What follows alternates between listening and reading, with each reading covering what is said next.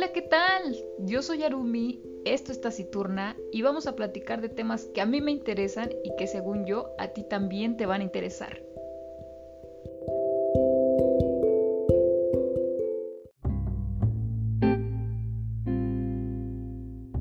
El amor, el amor no deja de ser. Ah, caray. ¿Y ahora esa canción qué onda? ¿Andas enamorada o qué? Ay, yo creo que sí. Es que hay un niño en mi clase que me gusta un buen, así, pero un buen. Pero así un buen, un buen. Ay, Surimi, estás bien loquita. ¿No? ¿Por qué? Pues porque eso no es amor. A ver, ya le dijiste que te gusta. No, ¿cómo crees? ¿Cómo le voy a decir? Oye, ¿sabes qué? Me gustas.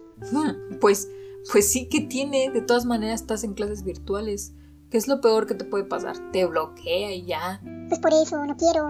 Además, qué pena que sepa. Mejor me espero. Ya cuando se dé cuenta de que existo, se se enamora de mí y ¡pum! Nos casamos. Ah, ya. Ah, ok, ok, ya, sea, tú piensas que así, pum, te va a ver en clase y va a decir, wow, qué niña tan bonita, ¿me voy a casar con ella? Pues sí, ya verás. Es que esto es amor. Y debe ser amor a primera vista. Pues solo que, como no me ha visto porque pues no prendo la cámara. Ah, chis. Entonces, ¿cómo tomas clases? ¿Al profesor no le interesa o qué?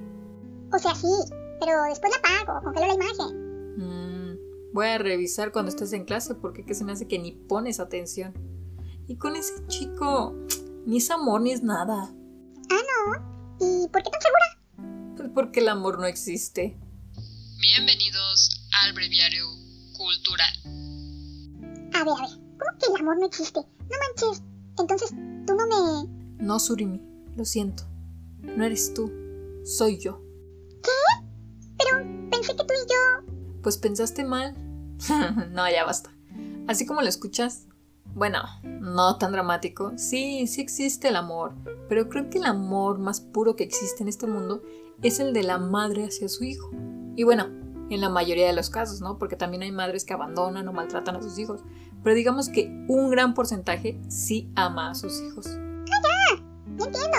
Pero entonces, ¿el amor así entre personas no existe?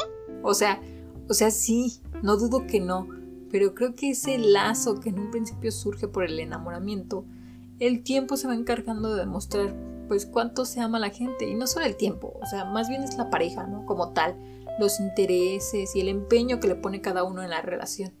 Claro, porque si el niño que me gusta, pues nomás no ve mi carita, pues nunca se va a enamorar de mí. pues sí, digamos que tú tienes que hacer que la otra persona también se interese. Por eso es que eso no es amor. ¿Por qué dices que no? Si yo lo amo, le escribo así unas cosas bien bonitas y canto canciones de amor y siento como mariposas en mi pancita. Obviamente eso es amor. No, no, a ver. No, mira. En todo caso es una atracción. Pero a ver, si yo te dijera, Surimi, tienes que cortarte una mano para que este niño pueda seguir viviendo, ¿es tu mano o su vida? ¿Tú qué dirías? Obvio, sí, lo que sea por él. Déjenlo vivir, es el amor de mi vida. No, claro que no lo harías. Lo dices por llevarme la contraria, pero si este fuera un verdadero caso, dirías que no. En cambio, una madre con un hijo, por supuesto, ellas podrían dar lo que sea, dar la vida con tal de ver a su hijo bien. Mmm, no lo sé. A ver, préstame tu mano. ¿Para qué o qué? Préstamela, préstamela. Ok, pero, pero ¿qué, qué vas a hacer o qué, qué, qué es eso, Arumi? ¿Qué es ese cuchillo? No, ya, ya, no estoy No bromeando ya. esto ya, va no, a ser rápido. mi mano, Eh, por favor. ni Ya, vas a ya, dame mi, sentir. ya, no, no me vayas a cortar, no, ya, me, me está doliendo, ya, ya, ya, dame mi mano, ya, no, ya, ya, ya entendí, ya. Ah, ¿ves? No es lo mismo. No manches, tú sí me oyes, siento regacho. Uy, sí me dolió hasta mi muñeca. Ni te va a hacer nada. Pero bueno, entendiste el punto. Sí, creo que sí, o sea que tú sí darías la vida por mí, ¿no? Am, este, pues, sí te dije que había sus excepciones, ¿no? no, no te creas. Obi, Obi que lo haría. Ja, ja, graciosita. Pero bueno, ya, ya entendí que lo que siento no es amor. Pues no, creo que podríamos evaluar un amor muy grande cuando existe el sacrificio. Cuando como persona individual podrías hacer lo que sea por otra persona, incluso anteponer tu felicidad por ver feliz a la otra persona. Sí, suena súper cursi. Pero es cierto, cuando amas de verdad podrías hacer lo que sea. Adoptas gustos, haces cosas que antes no hacías. Incluso hay personas que soportan lo que sea en sus relaciones por tener un mejor futuro. Y ahí sería un amor hacia los hijos, no precisamente hacia su pareja. En fin, harías cosas que jamás hubieras hecho si estuvieras solo. Estando de por medio del amor, sacrificas muchas cosas. Wow, sí, creo que tienes razón. Hay madres que pueden soportar lo que sea porque sus hijos coman en vez de ellas comer. Claro, una mamá se puede enfermar y no hay problema. Casi nadie se preocupa. Pero ahora fíjate, cuando un hijo se les enferma, uff, mueven cielo, mar y tierra. Aunque ellas se sientan destruidas, no hayan comido, no hayan dormido, no importa.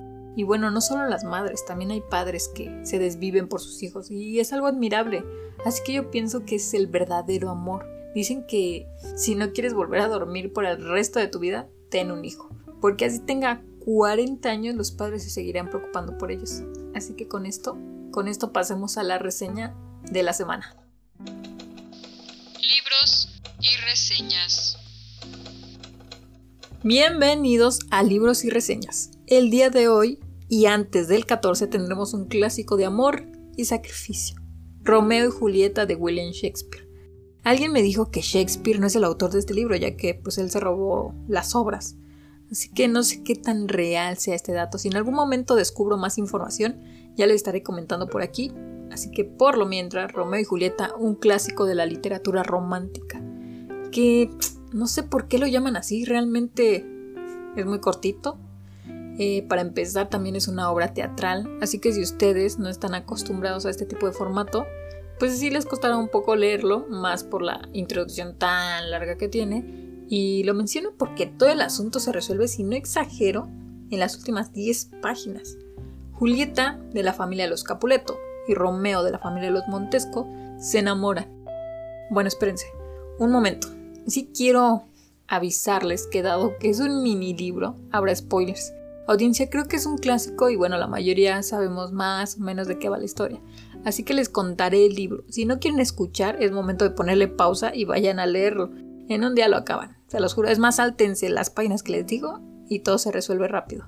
Bueno, regresando a la historia, estos dos jóvenes se enamoran un día. Qué rápido, ¿no creen? Ya, tan igual que la Surimi. Así que deciden casarse en secreto y al volver a casa Julieta es comprometida con otro joven llamado París, a lo que Julieta pues, no sabe cómo confesarle a su familia que pues, ya está casada con un Montesco, pero pues era como un pecado mortal, ¿no? Porque estas familias vivían en rivalidad. Así que lo único que se le ocurre a Julieta pues es huir con Romeo. Pero, por otro lado, Romeo tiene un encuentro con... Ay, es que este nombre está medio raro. Mercu... Mercucio. Mercucio Mercurio le vamos a llamar, y con el cual se bate a muerte y obviamente Romeo sale victorioso, pero pues el príncipe lo destierra y Romeo no le queda más que huir. A Julieta le llega la noticia del destierro de Romeo y pues la única forma de salir de su compromiso y huir con el amor de su vida pues es pasarse por muerta por unas horas, mientras que el padre que los casó pues le ayuda, le ayuda a estar en este estado como de coma Mientras que con Romeo el padre tiene que hacerle una carta avisándole de que Julieta se iba a tomar unas gotas para fingir su muerte y que lo iba a ver en algunas horas para que los dos pudieran desenterrarla y así poder huir juntos, ¿no? Entonces, ¿qué pasa aquí? La carta nunca llega a Romeo. Romeo se entera que se supone que Julieta muere. Eh, oigan, el chisme viaja súper rápido ahí. Entonces Romeo se entera que Julieta, entre comillas, está muerta y lo único que le queda es como ir a la tumba de, Julieta, ¿no? El padre se entera muy tarde que no llegó la, famosa carta donde explicaba todo el plan y Romeo pues llega ya al, sepulcro, ¿no? A la tumba y ahí se encuentra con el que es el prometido de Julieta, París.